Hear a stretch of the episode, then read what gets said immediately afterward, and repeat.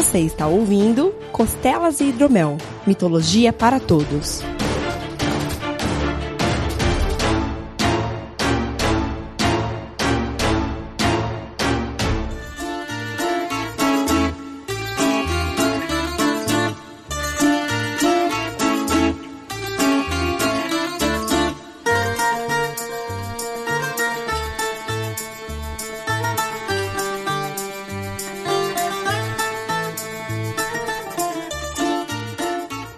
Saudações mitológicas, meus caros! Bem-vindos a mais um Costelas e Hidromel, o seu programa sobre mitologia. Eu sou o Guilherme Vertamati, seu anfitrião, e Flash, é você? Não, Diana. Sou eu, o velocista original. Pior dublagem da Liga da Justiça possível.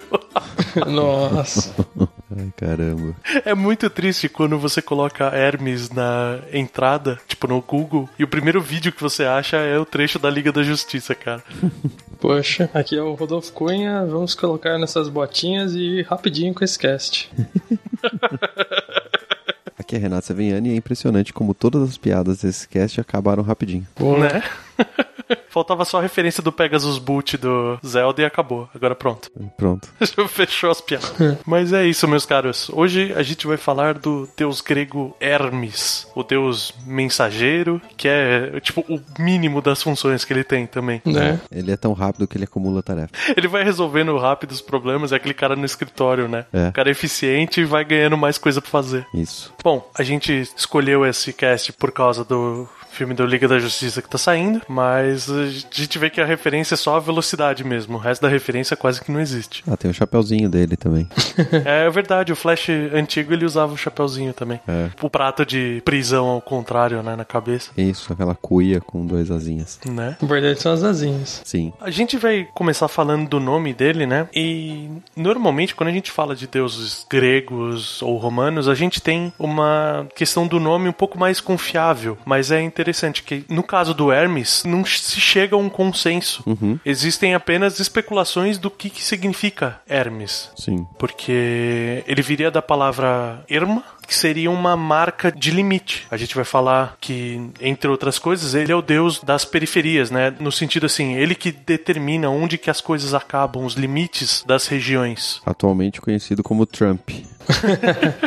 Deuses da periferia é tipo traficante mor, né? É o boladão, né? É. né? Esse é o Deus. é interessante assim que quando foram atrás dessa informação, descobriram que o termo Herma, ele é posterior ao primeiro registro sobre Hermes. Então ficou o contrário, tipo, as marcas têm o nome do deus e não o deus tem o nome das marcas. Hum. Então assim, eles jogam em torno de, vamos dizer assim, aquele que une, aquele que adiciona as coisas, né? Que junta as coisas. Aí vem a parte legal, porque na, aí na modernidade, quando a gente fala que alguma coisa é hermeticamente fechado, é por causa do Hermes. Que é tipo, o Hermes delimitou que tá tudo ali dentro, entendeu? Por isso que seria hermeticamente fechado. Que exagero.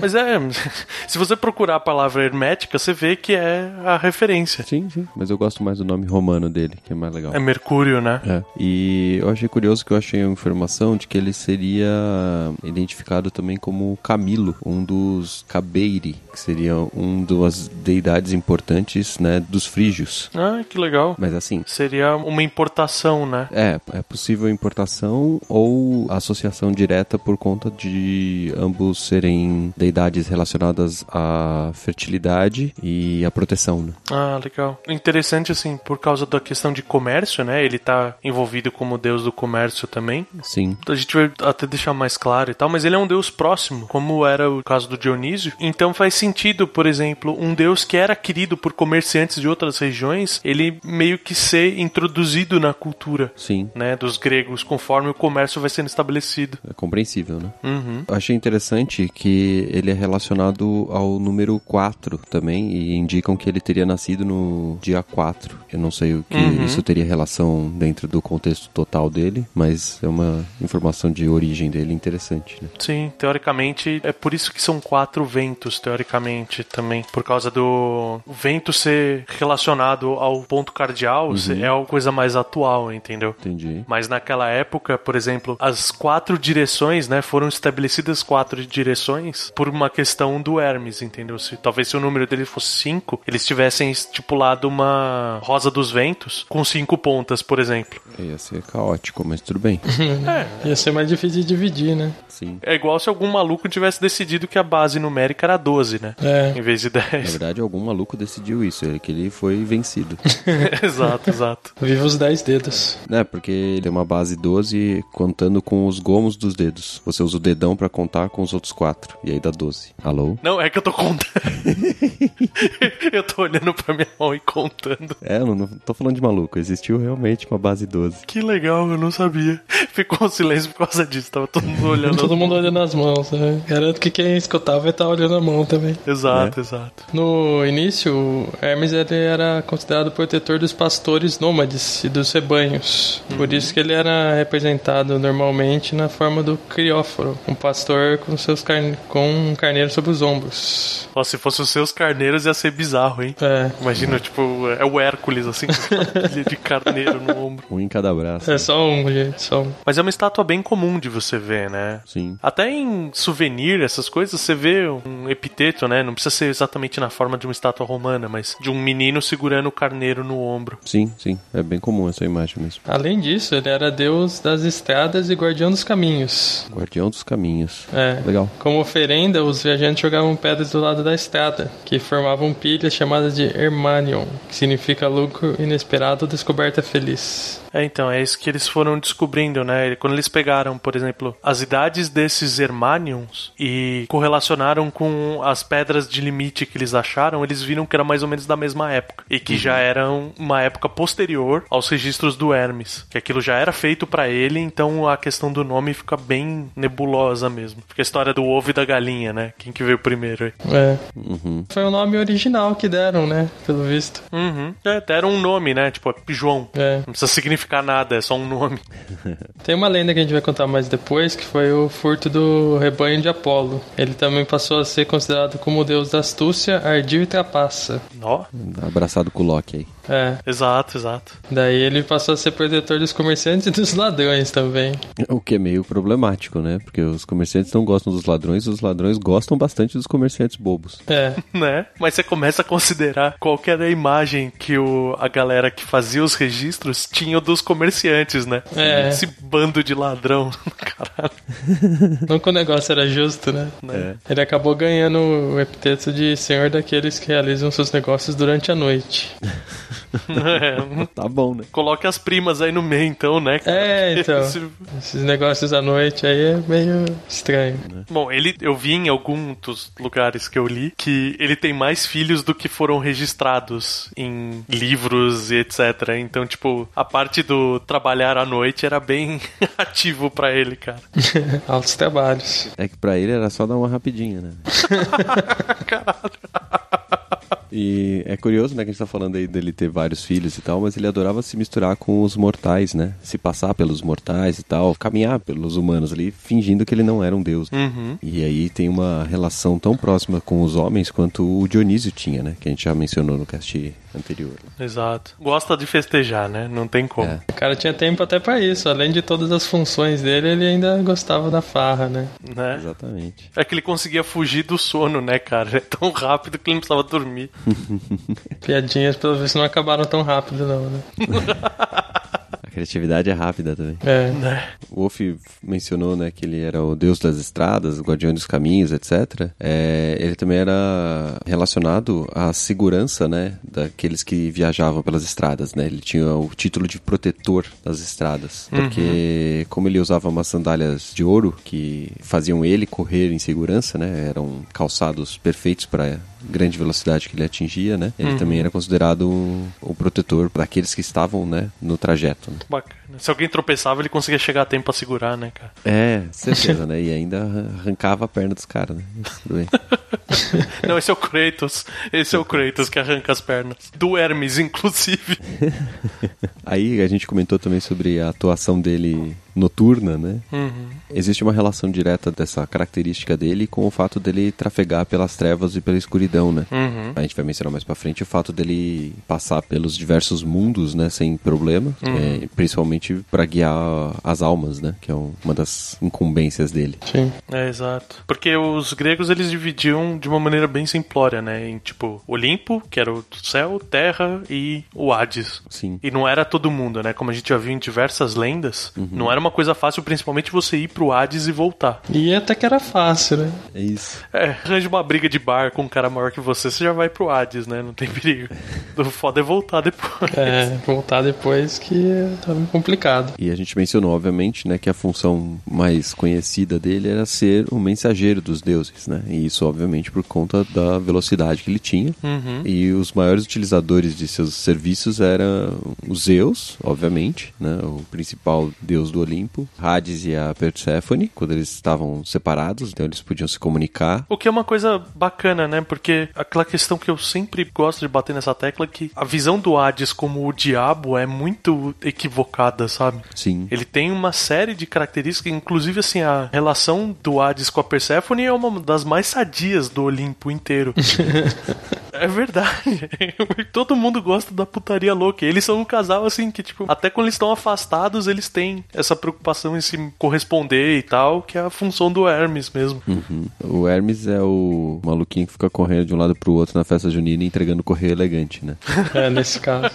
É verdade. Bom, e aí, né, das funções principais dele, né, a, a mais curiosa e crítica, digamos assim, é o fato dele ser o guia das criaturas, etc., pelas regiões diferentes e tal. No caso ali, o guia das almas, principalmente, né, para levá-las até o Hades. Ele ganha até o título de psicopompo, que é uma coisa que aparece em diversas mitologias, né? O psicopompo não é o deus, ele é a função. Ele é sempre aquele que faz essa leva de almas, né? Então, podem ser alguns anjos, você em outras mitologias são criaturas mesmo, outras são próprios espíritos. Tanto que quando a gente falou do Inferno de Dante, em um dos primeiros cantos, fala que Virgílio vai ser o psicopompo do Dante. Sim. Porque ele vai ser o guia por aquele caminho todo, né? Que ele vai passar pelos três reinos da morte. Sim. Uhum. Bacana. Bom, e falando um pouquinho da origem, o Hermes ele era filho de Zeus e Maia, que Maia era uma titã que era a mais jovem das Pleiades. E as Pleiades são aquelas titãs que são sete irmãs, filhas do Atlas com a ninfa Pleione, e elas são companheiras da Artemis. Então, onde a, a Artemis vai é o são as groupies dela, né, os followers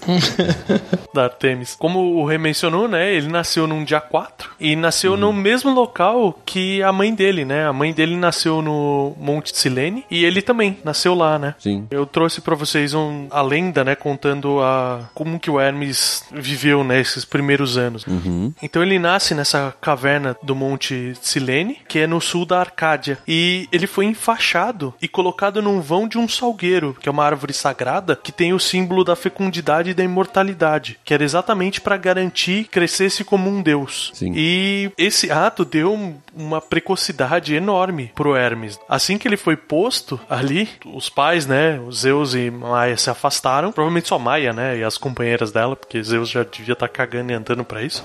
Sim, sim. ele se desenrolou sozinho das faixas que estavam amarrando ele e viajou, né, até a Tessália, começou a caminhar. Então você vê o- os bebês são precoces, né, pros gregos, né? O Hércules mata as cobras quando é bebê, tá todo mundo feliz aí no começo. E ele tava passando, e é nesse momento que ele tá passando pela Tessália que ele faz aquele furto que a gente comentou antes do gado de Apolo. Sim. Porque o Apolo não tava conseguindo tomar conta, porque num, num outro momento a gente pode contar essa história. A versão que eu tinha visto é que ele tinha sido aprisionado por dois gigantes. É isso mesmo? O Apolo. Uhum. O Hermes pegou os animais e atravessou a Grécia inteira. E ninguém conseguia achar ele, porque ele amarrou um monte de ramos folhudos na cauda dos bichos. Então eles iam apagando a trilha enquanto eles andavam e ninguém conseguia achar, entendeu? Tudo isso quando ele era bebê ainda, né? Exato, exato. É um gênio. É um gênio, é. Precoce, precoce. E ele se escondeu numa gruta num local que chama Pilos e sacrificou duas das novilhas do gado que ele tinha roubado pros deuses. Só que ele fez uma coisa, ele dividiu em 12 porções, porque ele tinha 11 olimpianos e ele pegou uma pra ele. Ele ofereceu uma pra ele mesmo. Nisso tudo ele foi ganhando mais e mais divindade, né? Já começou com o negócio do salgueiro, agora ele fez um sacrifício pra ele mesmo. Ele escondeu, né, o resto do rebanho pra ninguém achar e voltou até o Monte Silene. Ele tinha encontrado, né, uma tartaruga na entrada da caverna e ele matou a tartaruga, tirando a carapaça e com as tripas de uma novilha que ele matou depois, ele fez a primeira lira. É realmente um gênio, né? A criança faz tudo, cara. Sim. Ela se solta das amarras, ela rouba as coisas, ela faz sacrifício pra ela mesma, ela é engenheira, faz instrumento musical. Não é à toa que tem um monte de função, né, esse deus. Sim, sim. Cara, multiuso. É, Então, sabe o que parece que às vezes faltava onde colocar certas funções e eles não conseguiam colocar nos deuses que já tinham e pegaram meio que um coringa, um cara pra colocar meio que tudo que sobrava assim. Bom, de qualquer maneira, né, o Apolo descobriu que tinha sido Hermes que tinha roubado o gado dele, né? E foi lá falar com a mãe do Hermes, né? Foi conversar com Maia e falou: "Olha, seu filho roubou o meu gado, eu quero de volta, né?" E a Maia falou: "Não, ele tá completamente enfaixado na árvore. Quando foram olhar, não tinha mais nada, né? O moleque já tinha escapulido. Quando o Apolo viu que a mãe não ia fazer nada, ele foi até Zeus, né? E falou: Meu, segura teu filho aí, né? Falou: "Ah, Por favor, eu tenho meu gado, tudo mais, eu preciso manter a- as minhas posses, né? Certo. Zeus olhou a tudo aquilo, né? Sabe tudo. Viu na cara do moleque que ele tava mentindo e falou que ele tinha que prometer que ele nunca mais ia falar uma mentira na vida. Porra. Caraca, velho. E o Hermes acabou concordando, só que ele deu uma de elfo, né? Porque ele acrescentou no finalzinho que ele também prometia nunca mais falar toda a verdade de uma vez. Então, assim, ele nunca mais, tipo, você pode confiar 100% no que ele fala, porque sempre tá faltando alguma informação. O que é muito escroto pra um deus mensageiro, tá ligado? Uhum, né? Mas aí a mensagem não é ele falando, né? É, teoricamente ele tá só entregando a mensagem, né? Eu espero que seja assim. É. Só que ele não queria, né, entregar o rebanho assim de mão beijada, porque ele falou, pô, agora são as minhas posses, né? Eu consegui pegar e tal. E o Apolo tinha ficado encantado com o som que ele fez com a lira. Então o Apolo passou o controle dos rebanhos pra ele em troca da lira. E teoricamente foi nesse momento que o Apolo se tornou o deus da música e ele passou a ser o deus dos rebanhos. É interessante porque o Hermes tem uma associação bastante forte com a música também, né? Tem, tem. Eu li em um- uma fonte aqui que ele seria um dos patronos da música, acreditado como o inventor da guitarra, no caso da cítara, né? Mas não é a cítara indiana. É como se fosse uma lira mais comprida, mais alta, digamos assim, e com um, um corpo diferente, assim. Mas a pronúncia é guitarra mesmo. Então, eu tinha visto algo assim numa outra versão. Ele não usou o casco de uma tartaruga, ele usou a coluna vertebral de um dos bois. Por isso que seria um instrumento mais longo. É provavelmente a criação desse instrumento que você tá falando. É possível. Ele não menciona na fonte aqui qual seria essa história completa. Só faz o, o resumo. Uhum. E a grande questão interessante é que um tempo depois, ele estava entediado porque ele tinha entregue a lira pro Apolo e ele criou a flauta de pan. Pegou os bambuzinhos lá, juntou e fez a flauta de pan.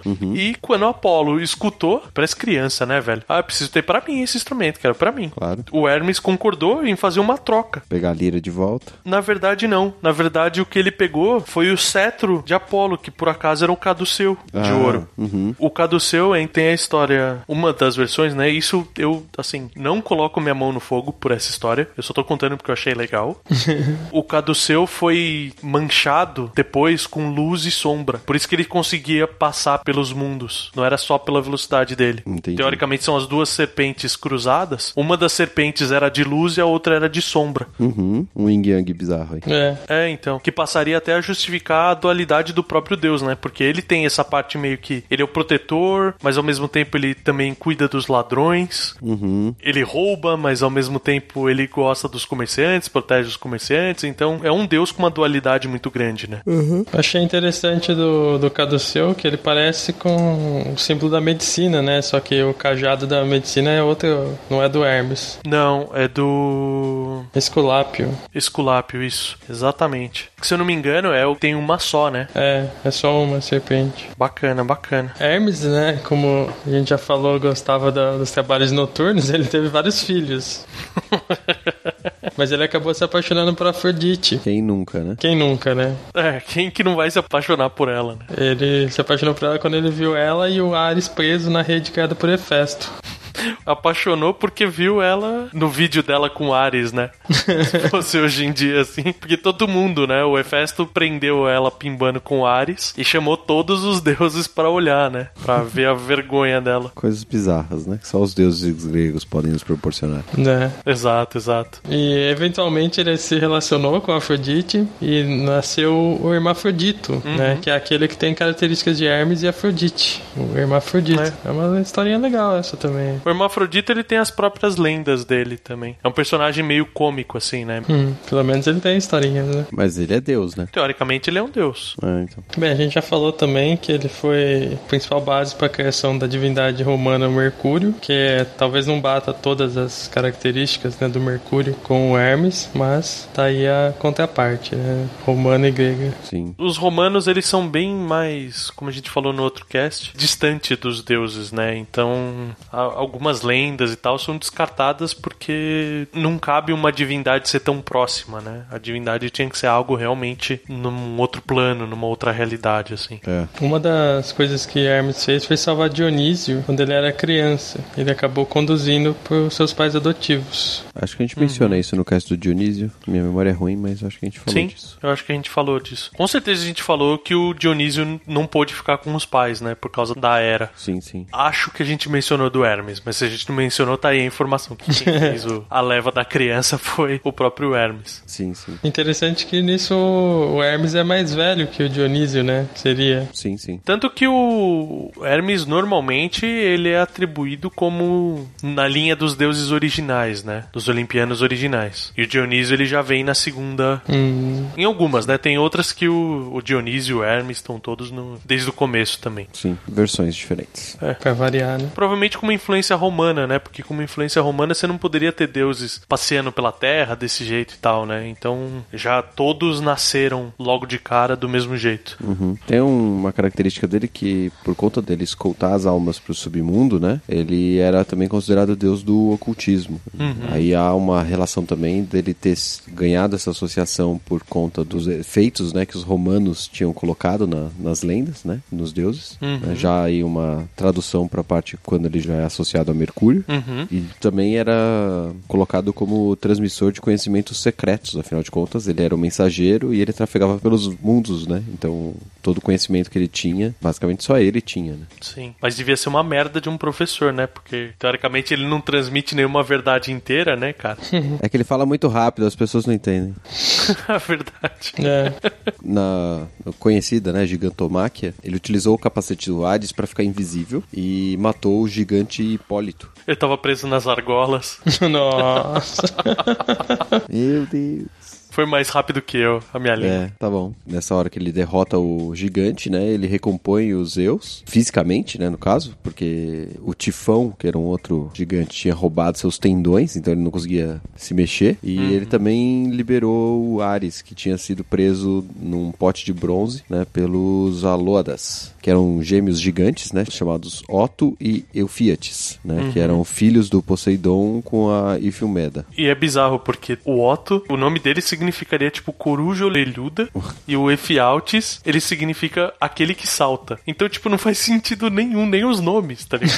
É, muito bem. Aquela sandália que a gente mencionou, a sandália de ouro, né, com as asinhas e tal, que ele utiliza pra conseguir correr tão rápido quanto ele pode. Ele já chegou a emprestar ela pra Perseu, né, naquela luta contra a Medusa, que dá pra você ver no Fúria de Titãs, se você quiser.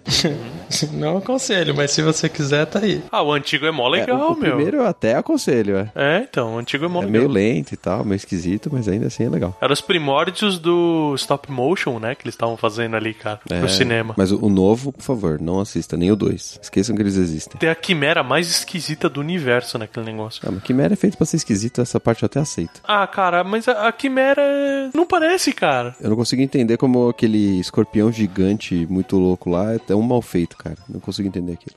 Nessa altura do campeonato já tem coisa que não dá pra fazer, né, cara? é, até o escorpião rei do The Rock lá era mais bem feito, o escorpião.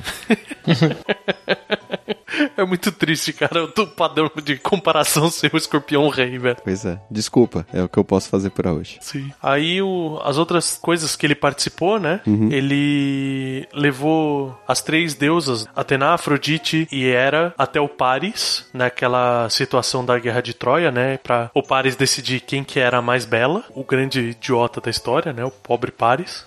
Ele conduziu o Príamo, já que estamos falando da Guerra de Troia, pelo acampamento dos gregos em segurança para que ele conversasse com Aquiles e pedisse de volta o direito de enterrar o filho dele, né? De fazer os ritos funerários do Heitor, porque o Aquiles tinha matado ele e ficado rodando em volta de Troia com o Heitor preso na, carro na carroça e. Na carroça, ó que vacilo, na biga. Tragam seus corpos, tragam seus corpos. Assim, né? É, só que dessa vez o, o Priamo tava gritando: devolve os corpos, devolve os corpos.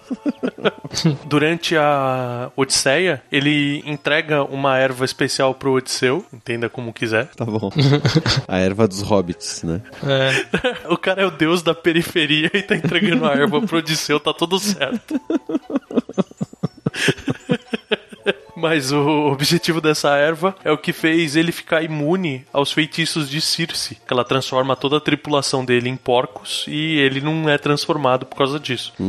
E no final da Odisseia, um cast que a gente vai fazer ainda, o Odisseu ele fica preso na ilha da ninfa Calypso, né? Que a, a Calypso se apaixona por ele e não quer deixar ele lá. Não permite. Ele fica sete anos preso lá e até que a Atena vira pra Zeus e fala: Zeus, o rapaz precisa chegar em casa, né? A esposa tá esperando e tal, vamos. E Sete convenhamos, anos. né? Sete anos escutando Calypso, né? Ninguém merece. Porra, que merda, né? Que de vida. Que vida é essa? Tá lá ele assistindo o show do Chimbinha com a Joelma o tempo inteiro. né? Mas é isso, o, o Hermes chega pra Calypso e fala: Olha, agora fedeu, né? Zeus tá mandando eu soltar ele, então Calypso não tem escolha e Ulisses pode continuar a jornada dele. Ele teve a tarefa ingrata, né? De levar o Prometheus até a rocha que por acaso chama Ultimatum pra receber o castigo dele por ter dado o fogo aos homens. Certo? E em contraponto, ele fez a tarefa bacana que foi conduzir Psique até o Olimpo para que ela pudesse se casar com Eros. Então ele meio que faz a apoteose dela. É, essa história a gente contou num dos primeiros programas, inclusive. Eu acho que num que a gente fez de Dia dos Namorados, alguma coisa assim. Isso. Inclusive tem as nossas esposas, né? Exato. Uma maluquice sem fim o cast. É, não recomendo muito, assim, mas tudo bem. Se vocês se escutarem e tal, mandem um e-mail pra gente. Isso, o Hermes entrega. É, o Hermes vai entregar o e-mail de vocês. Air Max. Hermex. Ó, tá melhor que o Sedex, né, cara? Porque o, o Hermes garante que vem fechadinho a correspondência. Message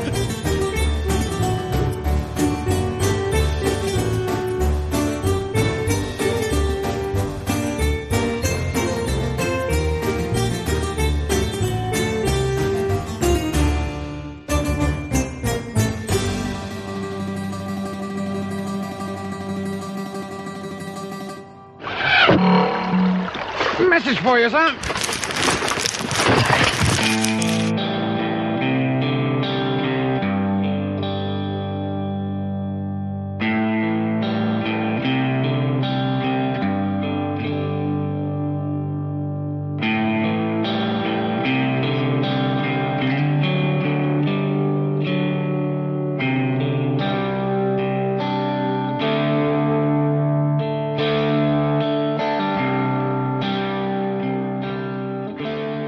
Saudações, meus caros. Bem-vindos a mais uma leitura de e-mails. Eu, Verta, estou aqui com meus amigos Renato e Rodolfo. Mas Olá. parece dupla sertaneja nessa porra. Renato e Rodolfo. Dupla nova no pedaço. Né? Isso. E se você quiser entrar em contato conosco, a maneira que é mais fácil de todas ainda é comentar nos próprios posts. Sim, com certeza. E se você quiser um contato mais intimista ou quiser escrever algo maior e fique mais confortável por e-mails também, mande um e-mail para qual lugar, Rê? Manda um e-mail para contato arroba meialua pra frente soco.com e aí você Exatamente. vai ser lido aqui nesse, nesse pedacinho. Que está en- encolhendo, não é? É, tá cada vez menor. Vocês são uma vergonha, essa é a verdade. Né? Vergonha. Comentem mais, coloquem suas dúvidas, gente. Isso. Não precisa ser só um ponto, pode ser uma dúvida, tipo, ah, eu queria perguntar de tal coisa. Meu, pergunta, a gente. Isso. Sugere tema. Faz que nem o Ivan, manda filmes que tem relacionados e tal. É, legal, são bacanas esses comentários, en- enriquecem bastante. Exato. E foi tão escassa a safra Né? que eu vou ler um tweet que me tagaram. Muito bem. Eu faço com muito orgulho, porque Twitter é a melhor rede social que tem. É a única é uma rede social boa que tem. Exato. Que é um tweet do Eduardo Quadros. Uhum. Ele fala: Oi, Guilherme, eu sou fã. É porque ele falou direto pra mim, né? Sim. Sou fã do podcast de vocês. E vocês conhecem o livro Lendas Negras, do Júlio Emílio Brás e Salmo Dantas? Tem muita história bacana que vocês podem usar. É, outra coisa, façam mais pod sobre mitologia grega, tá? Animal o programa. Olha, então, duas coisas boas, cara. Ó, a indicação do livro e você acabou de receber um episódio novíssimo sobre mitologia grega. Yeah! Yeah. Cara, eu vou procurar atrás desse livro, né, Pra comprar ele, porque eu vi o sobre o que que ele é e tal, e mano, parece ser bem, bem interessante assim. É um levantamento bem legal sobre as lendas negras. Da hora. Top. É isso, muito obrigado, Eduardo, pelo seu tweet. Façam como o Eduardo, venham conversar com a gente, Sim, sim. A gente é legal e não morde. Não Isso. muito. né? É, depende de quanto perto você tentar chegar, né? Exato. né? Se você colocar o braço na minha boca, eu não respondo por mim, cara. é tipo crocodilo, assim, é reflexo, cara, desculpa.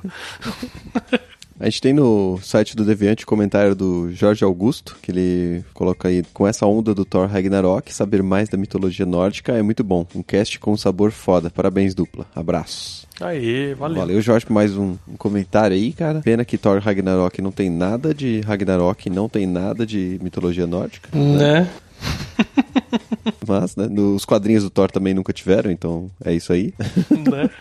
A gente só aproveitou o hype. É igual o Flash, cara. O Flash só tem o pinico na cabeça e já E é é, rápido, é só isso. É, O Flash no Batman vs Superman faz o papel de mensageiro, né? é verdade, é verdade. Aparece por um segundo só pra dar uma mensagem escrota que ninguém entendeu e não faz contexto nenhum. O resto. É porque ele só fala uma parte da verdade, ninguém entendeu. Ó, tem mais a ver então, hein? A gente vai escavando significado, É. né, cara? É. É, onde não existe, inclusive. Exato, exato. Valeu, Jorge, valeu.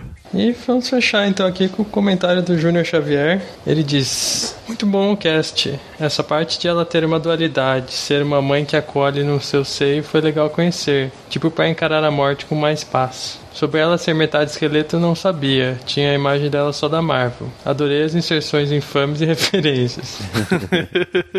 PS, também imaginei o olho da verdade no local diferente. Ia ser louco ela julgar as pessoas e na hora plantar uma bananeira para encarar o julgado.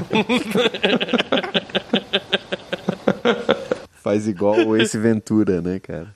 É muito esse Ventura, né, cara? Vira de costas e, e eu vou te observar agora.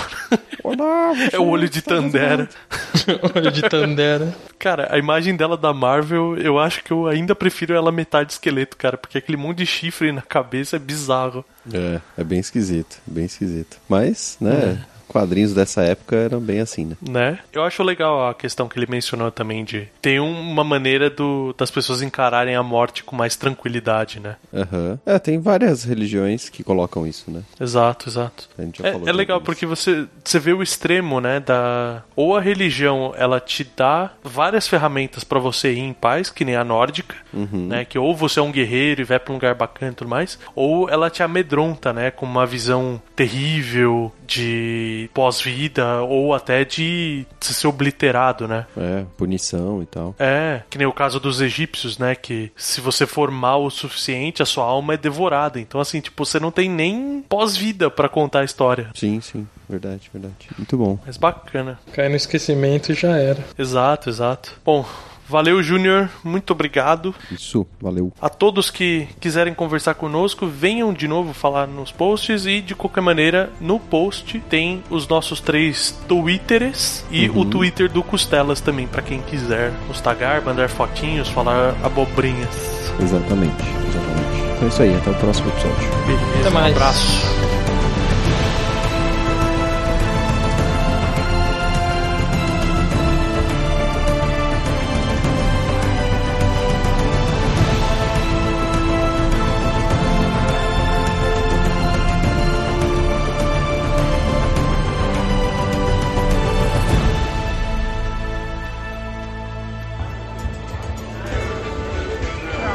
Senhores, desejam mais alguma coisa?